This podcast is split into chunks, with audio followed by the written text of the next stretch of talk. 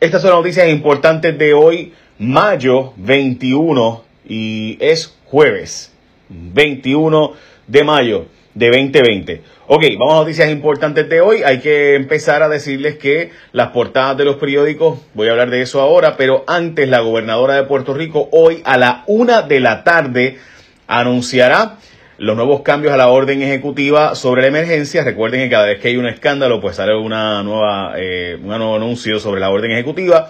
Así que la gobernadora, ahí estuvo el escándalo de que Rubén Sánchez sacó información de la compra del carro, que vamos a hablar ahora de eso. Pero Wanda Vázquez informará hoy cambios a la orden ejecutiva sobre la emergencia, hoy a la una de la tarde de hoy. Así que pendientes todos, estaremos transmitiéndolo por aquí, por las redes eh, por mis redes y por todos los lugares en Puerto Rico va a estar todo el mundo transmitiendo los cambios a la orden ejecutiva que esperemos que incluyan en que las barberías y los beauty por favor abran. Eh, por favor. Así que eh, eso pendiente todo el mundo hoy a la una de la tarde. Vamos a las portadas de los periódicos. Primero que todo, el periódico Primera Hora, difícil protocolo para las iglesias, complicado poder reabrir las iglesias en Puerto Rico.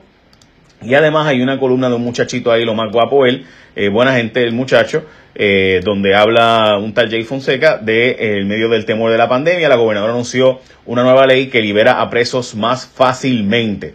Además de eso, luz verde una energía renovable más barata. Esto es un truco, gente, como siempre. Aquí no les voy a contar ya mismo esa historia. También la gobernadora condena los textos de ejecutivo de Apex después de que había defendido toda la compra. La gobernadora pues ahora la critica en la compra de pruebas fátula, después de que dijo que no hubo nada mal hecho ahí. Además, también en el aire promesa de damnificados, básicamente la gente de los terremotos de la zona sur de Puerto Rico, eh, pues ni una sola 391 residencias que el gobierno entregaría a ciudadanos que perdieron las suyas por los sismos ocurridos en el suroeste ha sido entregada por falta de legislación que autorice la donación de estas propiedades y demás. Así que ya ustedes escucharon, le echaron la culpa a la legislatura.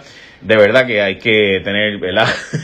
de verdad, o sea, en serio, eh, eh, es culpa de la legislatura, de verdad. Bueno, nada, el gobierno se compromete a 391 casas, ni una sola eh, se ha entregado a ciudadanos que perdieron sus casas en la zona sur. Luis dice que prevalece. Recuerden que en la votación, o debo decir, en la, eh, va a ser el número 2 de la papeleta y número 1 va a ser la gobernadora Wanda Vázquez. Bien importante esta historia. Entre llanto, Alba Reyes hace un llamado a Wanda Vázquez pidiéndole que no firme la legislación.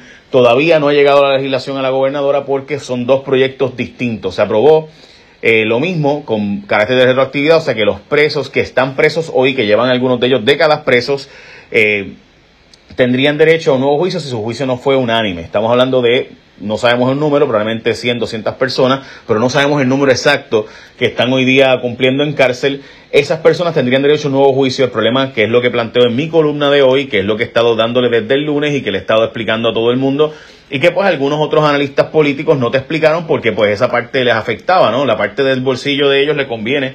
Algunos de ellos, ¿ves? Otros de verdad tienen principios y lo hacen por principio. Pero esa es mi columna de hoy, proyectos que sacan a presos a toda prisa la gobernadora acaba de convertir en ley una medida que permite que se otorgue favores especiales a los presos que cooperen y además otra medida que eh, también saca a toda prisa a presos, que es que se haga retroactivamente y de nuevo, el derecho establece que prospectivamente tienen que ser unánimes, no que los casos finales y firmes retroactivos, o sea, casos de hace décadas. ¿Cómo tú consigues ahora a esos testigos? ¿Cómo tú consigues ahora a esas personas, cómo tú consigues ahora esos testimonios, personas que se mudaron, que murieron, etcétera, volver a hacer esos juicios, por ejemplo, como el caso que ayer estuve hablando con Nacomay, donde ese, eh, este jovencito que fue víctima de aquella famosa masacre donde mataron a toda la familia, pues ese caso fue 11 a 1. ¿Por qué? Porque precisamente los jurados, cuando ven a alguien que es sumamente peligroso, pues deciden protegerse y resuelven casos 11 a 1, 10 a 2 para que no se sepa. Dice, espérate, esta gente que es bien peligrosa, yo no voy a meterme con ellos, así que mejor lo que hago es que decido el caso 11 a 1, como quiera van presos, o 10 a 2, como quiera van presos. Bueno,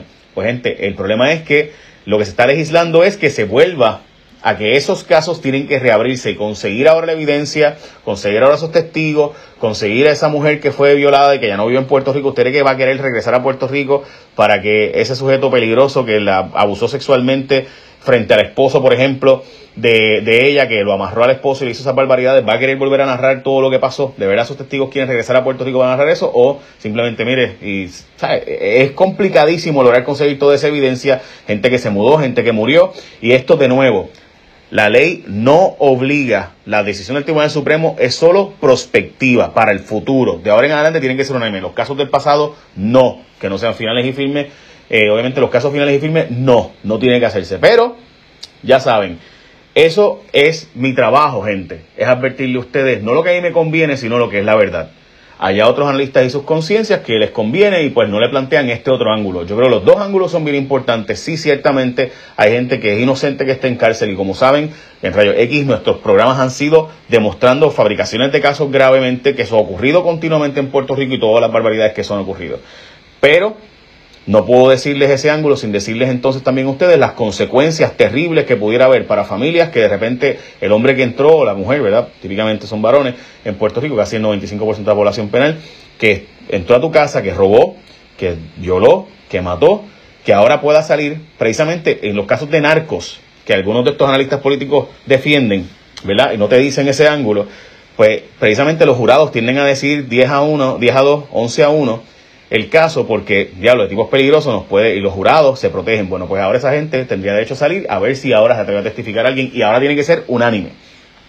Esos ángulos yo creo que son importantes que te los digan, eh, especialmente la gente que es analista político y se presta esa credibilidad de ser analista, de que tú confías en ellos. Bueno, pues ahí está. Y para mí eso es bien importante. Y tengo que decirlo, yo sé que suena, ¿verdad? Este, y demás. ¿Quieres más información? Vete a primera.com y puedes ver mi columna con todos los detalles de qué fue lo que se está probando y cómo se está probando y demás. Ok, ayer se a relucir lo siguiente. Rubén Sánchez en su página ha escrito básicamente lo siguiente, que el esposo de la gobernadora fue a comprar un vehículo en el medio del COVID y demás. El esposo de la gobernadora dice, no se puede, eh, perdóname, dice Rubén Sánchez que no se puede mantener la industria de autos cerrada, mientras eh, el esposo de la gobernadora se le compra un BMW M4, que es un carro muy, muy lindo. Ok, por si acaso, nada de malo en eso, ¿verdad? El esposo de la gobernadora es juez y gana 89 mil pesos anuales. Eh, pequeño detalle, un carro que vale más que una casa, pero, pero nada, en fin. Osvaldo Soto de Fortaleza dice que eso es falso. El esposo de la gobernadora fue a cambiar su vehículo por uno del mismo modelo el 14 de marzo. Recuerden que el lockdown, el cierre de Puerto Rico inició el 15. O sea, el día después fue que la gobernadora anunció. So, ¿qué pasa? ¿Qué es lo importante? Rubén Sánchez parece que tiene más información y dice, aquí voy. El señor Vicente Vázquez, dueño del dealer de autos que está en Paseo Caribe, que el señor Jorge Díaz Reverón, esposo de Wanda Vázquez, le compró el BMW M4 justo el día antes del lockdown, que él no ha cobrado aún y que el juez esposo de la gobernadora le dio su palabra. Agradezco su explicación, pero pregunto, ¿tú vas a comprarte un auto exótico justo el día antes de que tu esposa tome la decisión más importante de la historia del país? Yo creo, gente, francamente, que eh, eso de que el, esposo de la gobernadora pueda llevarse un carro bajo su palabra y que se lo lleve y demás, y verdad e, es, es, bien difícil, de verdad, francamente es complicado. Es difícil entender cómo es que el esposo de la gobernadora puede llevarse un vehículo, es eso legal eh, bajo su palabra, ¿verdad? Bueno, ahí el dealer, ¿no? Por otro lado, eh, a mí me parece lo más importante de todo es que mientras usted estaba buscando a toda prisa, mientras el gobierno nos decía que la, la prueba, la prueba, la prueba, el resultado de la prueba de la italiana, ¿se acuerdan de la italiana que estuvo en Puerto Rico que lamentablemente murió? Que las pruebas a ella, ah, eso llega en 24 a 48 horas, no, eso llega en 24 a 48, no, eso llega en 24 a 48 horas. Mientras nos estaban diciendo eso, el día después iban a cerrar a Puerto Rico y usted estaba corriendo a buscar papel de baño, buscando shots, buscando Clorox White, buscando Lisol. El esposo de la gobernadora estaba yendo a comprarse un carro a toda prisa de último, de último minuto. E, eso para mí es, lo, lo, que de verdad es, wow, o sea, hay que ser bien privilegiado para en el mismo medio donde usted está, en ese momento donde las familias puertorriqueñas estaban a toda prisa buscando Lisol, buscando Clorox White, buscando todo eso, tenemos al esposo de la gobernadora yendo a comprarse un carro de último minuto, justo el día antes, un carro, un BMW M4, justo antes, justo antes de que se cierre. ¿Sabía el esposo de la gobernadora que iban a cerrar y se fue a toda prisa? No lo sé eh, debería la primera familia de Puerto Rico estar yendo a toda prisa a comprar lisol y o este verdad comprar perdón un carro de último minuto mientras tú estás eh, mientras tenemos todavía esperando las pruebas de la de la eh, verdad de esta y yo creo que es importante esto por eso mismo. O sea para mí esa es la parte que simplemente es increíble. Las portadas de los periódicos ese día que estábamos básicamente en un momento de tensión esperando los resultados de las pruebas de COVID mientras que el esposo de la gobernadora pues va por ir para abajo a comprarse eh, un vehículo BMW M4. Bueno, gente, la pandemia del coronavirus ha levantado serias, serias interrogantes desde el punto de vista del manejo de salud pública, por lo que es importante que toda la información provenga de fuentes confiables y de profesionales de la salud, expertos en epidemias. Si tú quieres ser un experto en epidemias, arranca y vete a estudiar salud pública con la gente de la Ponce Health Sciences University. Es bien sencillo, los programas de maestría y doctorado de salud pública de la Ponce Health Sciences University preparan estudiantes para enfrentar los nuevos retos ante epidemias, asuntos de salud ambiental y otros tópicos relevantes de la salubridad. Conoce más sobre estas carreras yendo gente y esto es bien bien cool porque además de que está en Puerto Rico saben que no sé si saben que también están en Missouri así que la Ponce Health Sciences University también está en los Estados Unidos así que conoce más sobre estas y otras carreras en salud de Ponce Health Sciences University accediendo a psm.edu o llama al 787-664-5254, 664-5254, Ponce Health Sciences University, educación de clase mundial, psm.edu, psm.edu. Ok, gente. Esta es la puerta del nuevo día de hoy. Inyectaron energía renovable. Pequeño detalle. Este proyecto es una renegociación de proyectos viejos, lo que no te dijeron es un ángulo un poquito importante que yo creo que está aquí, esto de que renegociaron. Ok, les explico brevemente. La Autoridad de Energía Eléctrica, cuando José Ortiz era presidente de la Junta de la Autoridad en el 2012, cuando Fortuño, firmaron a último minuto 63 contratos de energía renovable. Todos esos contratos fueron sumamente cuestionados y fueron sumamente, eh, ¿verdad?, raros y tenemos unos contratos extraños. Fueron hasta investigados criminalmente y demás algunos de ellos. ¿Qué pasa? Hay esos contratos ahora, José Ortiz, recuerden, cuando Fortuño, y ahora regresa José Ortiz, José Ortiz va y dice, oye, vamos a renegociar estos contratos. Y logra supuestamente una mejor renegociación que los bajen a 10 centavos el kilovatio hora estos, estos contratos de energía renovable. Y usted dice, contra, 10 centavos el kilovatio hora, pues no está tan mal. Es mucho mejor negociación. Pequeño detalle, mira lo que aparte que no te dice José Ortiz. Vean esto, esta parte que yo creo que es la parte donde deberá estar la noticia y usted debe ir y leerla por usted mismo. Vea las siguientes negrillas, el segundo párrafo. El costo negociado de 10 centavos por kilovatio hora. no, están aplaudiendo, ¡eh! El contrato más barato, pero es solamente el primer año de operación. Pueblo de Puerto Rico. Te lo voy a poner ahí para que lo veas. El costo negociado de 10 centavos por kilovatio hora corresponde únicamente al primer año de operación, ya que los 16 contratos también incluyen un escalador anual, o sea, que suben los precios 2% todos los años por 25 años, es decir, que 10 centavos kilovatio hora en buste porque sube todos los años por 25 años. esa parte del... No te la dijo José Ortiz, ¿verdad? Pero te la digo yo. Así es, periódico. Así que, gente, por si acaso, esas son las cosas que pasan en Puerto Rico, que ustedes ven, hay que ver, que te anuncian con bombos y platillos, ah, logramos un mejor acuerdo, pero el acuerdo incluye que aumente los precios todos los años. ¿Qué pasó con Metropista? Te aumenta los peajes todos los años, ¿verdad? ¿qué tú crees que va a pasar con estos contratos de energía renovable? Exigen un veto al código electoral, todos los partidos ayer se unieron, los partidos de oposición, PPD, PNP, digo PNP no, PPD, eh, el PIB, eh, Victoria Ciudadana y Dignidad fueron allí a exigir que no se prevé la reforma electoral, básicamente están pidiendo un, un, veto. Las iglesias no están listas para reabrir en Puerto Rico, de hecho, un grupo de iglesias en Minnesota anunció que va a abrir ya oficialmente. También eh, te llegó el incentivo a 40 mil personas ayer, le llegó el incentivo de los 1.200 personas tras planeadas 2018, cerca de 40 mil personas le ha llegado el incentivo.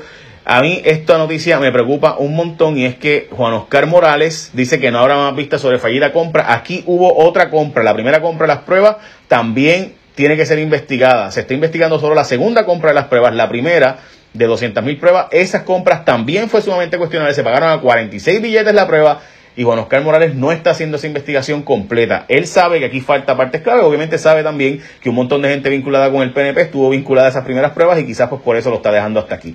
Pero me parece importante que están paralizando la compra de las pruebas para unas en un momento clave, bien importante. Hay un estudio que saca la Universidad de Columbia, una prestigiosa universidad de la Ivy League de los Estados Unidos, que plantea que si Estados Unidos hubiera cerrado una semana o dos semanas antes, hubiera habido cerca de, eh, básicamente 30.000 muertes, o sea, cerca de no, 60.000 muertes menos.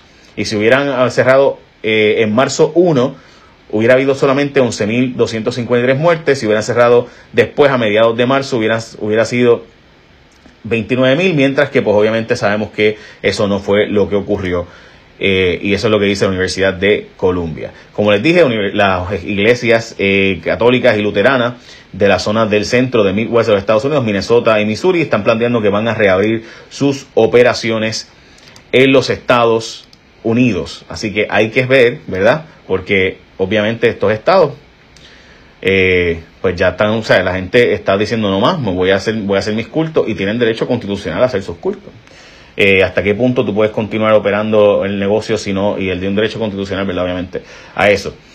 Eh, la Guardia Nacional va a administrar los almacenes de alimentos en 78 municipios en todo Puerto Rico. Se prevé que van a perderse 6.5 billones de dólares o 5.8 mil millones de dólares, pero después de eso cerca de 800 millones más. Así que estamos hablando de cerca de casi 7 billones de dólares que se podrían perder en la economía de Puerto Rico debido a los cierres.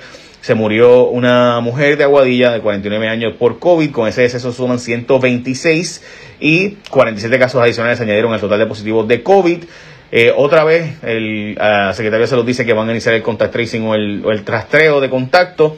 Esta es como la vez número 8000 que dicen que van a arrancar ese contact tracing y no acaba de arrancar. Es un desastre, gente, lo que ha ocurrido con los centros de ancianos, que se dijo que iban a hacerle las pruebas, nunca ocurrieron las pruebas, nunca se hicieron solamente el 3% de la población, o sea, teniendo 200 y pico de mil pruebas disponibles, ¿cómo es posible que este desastre, eh, ¿verdad?, de las pruebas, yo honestamente voy a decirles que a mí me sorprende cada vez que escucho a alguien decir que no hay pruebas suficientes, Puerto Rico tiene pruebas de sobra, el que no se hacen, estamos haciendo ya 2.000 casi 2.500 pruebas diarias se pueden hacer moleculares en Puerto Rico. Y las pruebas rápidas ni se diga. ¿Cómo es posible que los centros de ancianos, que sabemos que nuestra población más vulnerable, no está haciendo suficientes pruebas? De verdad que es simplemente increíble. Y finalmente, eh, posible cambio del virus en China. Temen esfuerzos para combatirlo sean en vano porque médicos chinos han alertado sobre un nuevo grupo de casos positivos a COVID en la región noreste de China.